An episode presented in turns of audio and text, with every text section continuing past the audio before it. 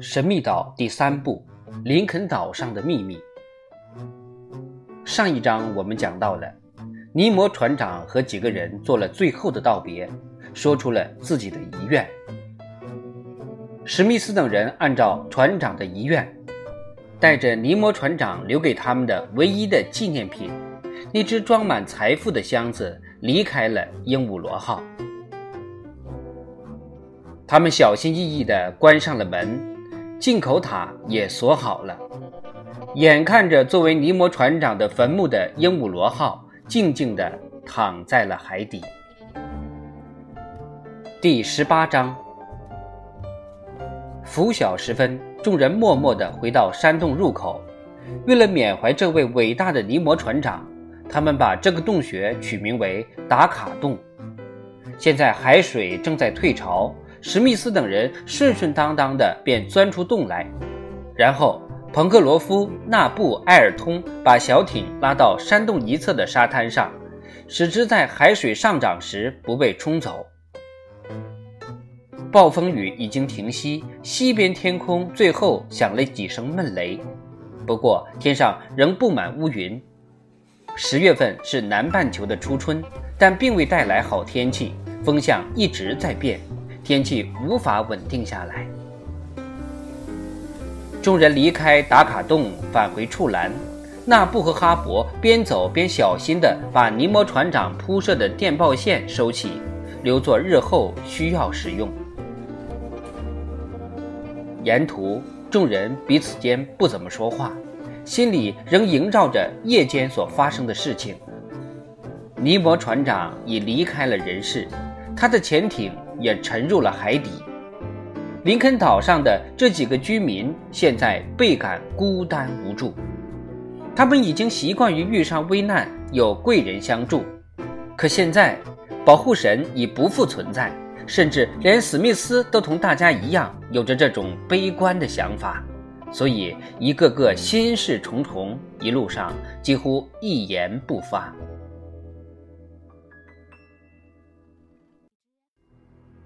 九点左右，他们回到了花岗岩宫。造船工作本来就在紧赶慢赶的，现在史密斯更是比往日投入更多的时间和精力。对于未来，大家心中并没有底儿。为了保险起见，就必须尽快地拥有一条结实坚固的大船，能够经得起海上的大风大浪，能够出海远航。船造好之后。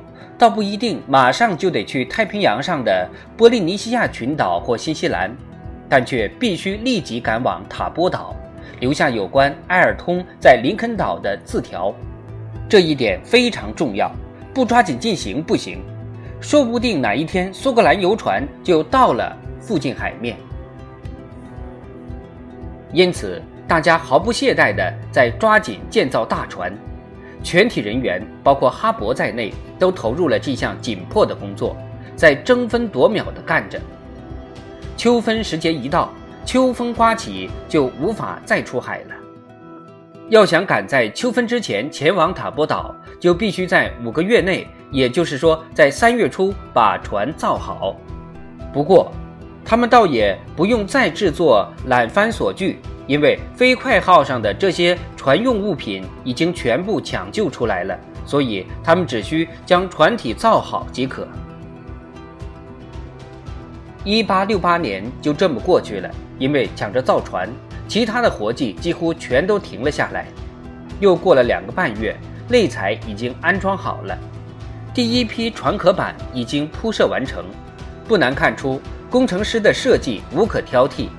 此船在海上航行肯定是一帆风顺的。水手在干活时一马当先，干劲十足。谁要是丢下斧头打猎，他是会很生气的。不过冬季即将到来，必须为花岗岩工补充储备。但尽管如此，只要工地上人手一少，水手总要嘟囔个够，一边生气一边一个人干几个人的活儿。整个夏季天公并不作美。有几天简直热得透不过气来，暴风雨会突然而至，让人猝不及防。不过暴雨过后，天倒是凉快了不少，利于干活。甚至在1869年元旦的那一天，也是狂风大作，暴雨倾盆。林肯岛上有好几处遭到雷击，许多大树被劈倒。格兰特湖南岸的许多为家禽饲养场遮阴的坡树中，也有一棵遭雷劈了。史密斯很担心，因为随着暴风雨的加剧，火山复活的征兆也愈加明显了。一月三号晨，哈勃登上眺望岗高地，准备为一头野驴套上套。突然发现火山顶上冒出一股巨大的浓烟，哈勃急忙跑回来，叫上大家一起跑到高地来观察。啊！水手惊叫道：“这次冒出来的可不是水汽了，它在冒烟。”三个月来，火山口总在冒着或浓或淡的水汽，那只是地壳内部矿物质沸腾时所引起的。可这一次，除了水汽外，更加严重的是冒出一个灰黑的大烟柱，烟柱底部约有三百英尺宽，升至山顶上方七八百英尺处便扩散开来，形成一朵巨大的蘑菇云。火山内部肯定在燃烧，斯皮莱说：“这燃烧的火无法扑灭。”哈勃说：“我们应该疏通一下火山。”纳布一本正经地说：“那好，纳布，这活儿就交给你了。”水手大声说道，还忍不住哈哈大笑起来。史密斯注意地在观察那股巨大的浓烟，甚至还伸长脖子、竖起耳朵，想仔细听听远处的隆隆声响。朋友们，史密斯随即说道：“火山现在已不是处于沸腾状态。”而是开始燃烧了，很快火山便会爆发的。那就让它爆发好了，水手说：“这并没有什么害处，没有什么可怕的。”是啊，彭克罗夫，史密斯对他说：“火山岩浆至今一直在往北流的，可是……”史密斯没有往下说下去。他担心这一自然现象的过于突然的变化会带来很大的灾难。火山爆发很可能引发地震，而林肯岛地质结构各异，一边是玄武岩，另一边是花岗岩，北边是凝结了的熔岩，南边是疏松的土壤，因而彼此间的结合就很不紧密，很可能导致小岛分崩离析，后果不堪设想。埃尔通趴在地上，耳朵紧贴地面，听了一会儿，说道：“我似乎听见了一种隆隆声，很沉闷，好像负荷很重的大车发出的声响。”大家也跟着屏气练息，仔细地听了片刻，觉得埃尔通所言极是。隆隆声中时而夹杂着地下的轰鸣声，渐渐增强。又渐渐减弱，好像地下有一阵狂风刮过似的。不过谁也没有听见有爆炸声发出，因此看来一时半会儿还不会出现地层断裂的危险后果。好啦，水手催促说：“让他先这么喷吧，我们还是回去干活吧。现在正是关键时刻。”一分一秒都不能耽搁，走吧，埃尔通、纳布、哈伯、塞勒斯先生、斯皮莱先生，今天谁都得动手干造船的活儿。现在得安装船的腰外板了，六个人一起干都不容易完成的任务。但是，我一定要在两个月后让我们的新的乘风破浪号，我们仍旧给它起这个名字吧。在气球港的水面上漂浮起来。于是，他们便返回工地安装船的腰外板。这是一种很厚实的船壳板，做护舷木用的，并且还承担着牢牢的连接船身肋材的功用。这项工作艰巨而繁重，所以大家都得参加。一月三号一整天，大家都在辛勤地劳动着，不再担心火山爆发的事儿，而且在工地上也看不见富兰克林山。不过有这么一两回，天上的太阳曾被巨大的阴影遮蔽住，那是火山的浓重烟云飘过来所致。工程师和记者都注意到了天空的暂时被遮蔽，二人讨论了多次火山苏醒的加快，但他们并未因此而停下手中的活计。再说，不管怎么说，都必须尽快的把新船造好。有了船，万一发生意外情况，他们就有了对策，有了安全的保障。这条船就可以是他们今后的避难所。晚饭后，史密斯、斯皮莱、哈勃三人又上了眺望岗高地。天已漆黑，但他们仍可分辨出火山口里有火焰夹杂在水汽和浓烟中。火山口冒火了！哈勃叫嚷道：“因为年轻，身体轻健，第一个上了高地。”在六英里左右远的地方，富兰克林山犹如一只巨大的火把，顶端有火苗在跳动，烟雾极浓，可能还夹杂着火山灰和岩石渣，所以火头看上去并不十分旺，在漆黑的夜色中，并不显得耀眼吓人。不过，岛上却笼罩着一片黄褐色的光亮，使树影朦胧，若隐若现。烟雾遮蔽了天空，只能看见稀疏的几颗星星在闪烁。火山变化很快，史密斯说：“这一点也不奇怪，因为它已经苏醒了有一阵子了。”斯皮莱说：“它冒出第一缕水汽时，我们正在搜寻它的支脉，好像是十月十五号，对吧？”“没错。”哈勃应道。都已经两个半月了，也就是说，地火已经在火山体内积存了十个星期了。斯皮莱指出，所以它现在变化的这么快，也是理所当然的了。你觉得地面是否有点微颤？史密斯问记者。嗯，有点儿，但离地震尚远。我并不是说我们会受到地震的伤害。上帝会保佑我们逃过这一劫的，工程师说：“这不是地震，这只是由于地心火焰温度太高，所以引起的震颤。地壳犹如锅炉的炉壁，炉壁在受到蒸汽的压力之后就会颤动起来，如同乐器的声片一样。火山现在就处于这种状态。这些火把好壮观呐！”哈勃赞叹。这时候，火山口喷出一串火花，光芒四射，无数条火蛇朝着四面八方飞舞开去。与此同时，爆炸声连续不断，砰砰啪啪地响着。三人在高地上观察了有一个小时，然后回到住所。史密斯沉默不语，仿佛心里压着什么事。我觉得没有什么好担心的，斯皮莱说。水汽和岩浆顺着火山管释放出来，就没什么事儿了。可是我担心有其他因素引发巨大的灾难。”史密斯忧心忡忡地回答。“什么其他因素？我现在也不太清楚，我得想一想。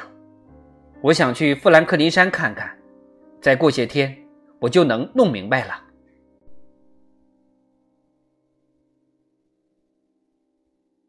斯皮莱没有再往下追问，火山发出的爆炸声越来越响，但居民们仍然睡得很实。一月四号、五号、六号过去了，大家仍旧忙于造船。此时，富兰克林山已经被浓浓的烟雾笼罩住，看着十分怕人。它一边冒着火，一边还喷射出炽热的岩石块，有一些喷出来的岩石重又落入火山口。总喜欢拿火山当笑料的彭克罗夫见此状况，不禁大声说道：“看呐，这家伙在玩杂耍，在耍球呢！”喷发出来的物质确实在往回掉落，可见岩浆在地下的压力作用之下在膨胀，但是它仍没有膨胀到溢满到火山口的边缘。从它们所处的位置可以看到，火山口东北角的缺口，至少那个缺口尚未见到有熔岩向富兰克林山北坡流出来。但毕竟情况还是有点不妙。居民们虽然为紧张的造船工作所拖累，但仍不得不抽出人来照顾一下岛上各处的工作。首先就是畜栏，羊群需要添加草料了。于是第二天，也就是一月七号，埃尔通到畜栏去照看了一番。其实那点活他一个人就可以了，但史密斯对他说了一句令众人颇觉惊讶的话。明天我跟您一起去处栏。嗨，活儿这么紧，您一走又少了一个人呐。水手不满地说：“我就去一天，完了就回来。我必须去一趟，我得观察清楚火山活动已经到了什么程度。”火山，火山，我才不在乎呢！水手急得什么似的说：“我只想早点把船造好。”史密斯不理会水手的不满，依然决定第二天到处栏去。第二天一大早，史密斯和埃尔通坐上两头野驴拉的车，直奔处栏而去。火山口不停地涌出大量的烟雾，森林上空不时地飘过大片大片的乌云，烟雾中夹带着粉末状的岩渣，纷纷落下。树木、草地像被一层几英寸厚的黑雪给盖住了似的。幸而刮的是东北风，大部分的尘埃都被刮到海上去了。情况不妙，史密斯先生，埃尔通说：“是啊，很严重。”史密斯回答说：“这些矿物质尘埃说明了火山内部在发生着剧烈的变化。那我们就只有听天由命了。”现在还真的是无能为力，您先去处栏忙您的，埃尔通，我去红河源头看一看富兰克林山北坡的情况，然后，然后怎样，史密斯先生？然后我俩一同去打卡洞，我想去看一下。好了，我过两小时来找您。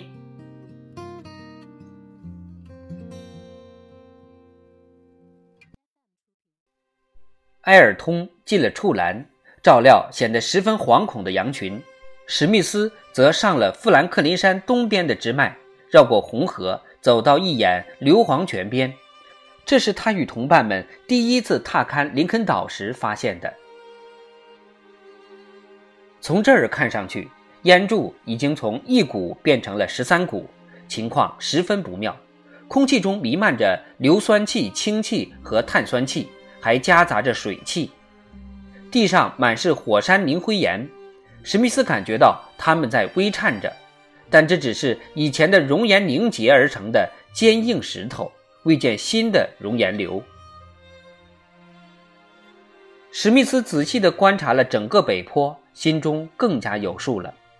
火山口仍在继续喷吐着浓烟和火焰，岩渣像冰雹一般纷纷地落了下来。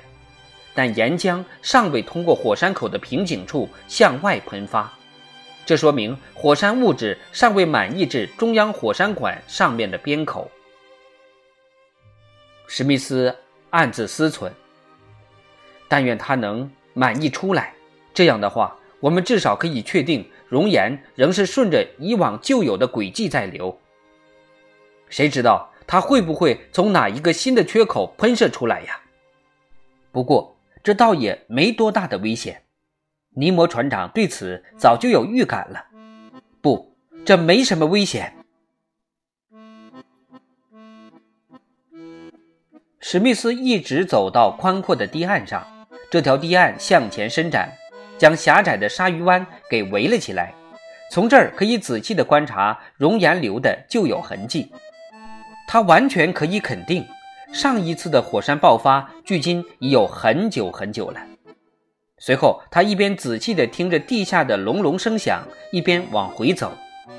九点钟时，他回到了处栏，埃尔通已经在等着他了。饲料已经全部填满了，史密斯先生。埃尔通说：“我们现在就走吗？”“马上就走，把灯和火镰带上。”野驴已卸了套，在畜栏里走来走去。二人从外面关好门，一前一后的踏上往西海岸去的羊肠小道。地上满是粉尘，风一刮起，让人睁不开眼，张不开嘴，只好把嘴捂上，眯缝起眼来，慢慢的摸索着往前走。另外，空气沉闷，令人憋气，好像有一部分的氧气已经被燃烧掉了，所以空气变得稀薄了。他俩走上个百十步，便不得不停下来喘喘气。因此，二人走到林肯岛西北岸这座由玄武岩和斑岩构成的大山顶上时，已经过了十点钟。二人随即开始往陡峭山坡下走，走的仍基本上是那条暴风雨夜所走的艰难老路。此路通向达卡洞，不过此刻是白天，所以路没有上次那么难走。危险系数小得多，而且光滑的岩石被厚厚的一层灰铺盖着，走起来就没那么滑了。片刻之后，二人便到了海岸边约四十英尺高的悬崖上。工程师记得，这个悬崖是呈缓缓下降趋势的，直通大海。此刻海水处在退潮的低潮阶段，所以沙滩清晰可见。海浪拍击着玄武岩海岸，浪花已被火山灰污染，看着特别脏。随后，二人终于找到了打卡洞的入口，在山洞的平台上停了下来。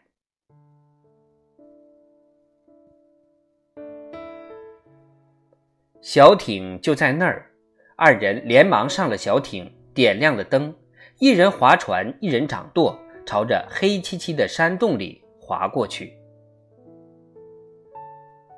潜艇已沉入海底，不再有强光照亮山洞。借助微弱的灯光，小艇沿着右侧石壁向前行驶着。洞内寂静的渗人，史密斯没多大一会儿便能清楚地听到源于火山深处的隆隆声。除此而外，二人还闻到一股刺喉咙的。硫磺蒸汽味儿。尼摩船长担心的就是这个，史密斯喃喃地说，他脸上有点苍白。不过，我们还是得进洞底去看看。好的，埃尔通一边答应着，一边俯身抓起船桨，向石洞深处划去。进洞已有二十五分钟了，小艇已到了洞穴的尽头。这块石壁将山洞与火山中央管道分隔开来，它有多厚？是十英尺厚，还是一百来英尺厚？没人知晓。但从清晰的地心传出的声音来看，这石壁不会太厚。史密斯站起身来，把灯举起，对石壁进行仔细检查，发现石壁上有许多几乎看不出来的缝隙，呛人的气味就从中溢出，史密斯喃喃地说：“嗯，尼摩船长说的对，危险就在这儿，而且是非常大的危险。”艾尔通没有吭声，史密斯示意他拿起桨来划船。半小时后，二人划出了打卡洞。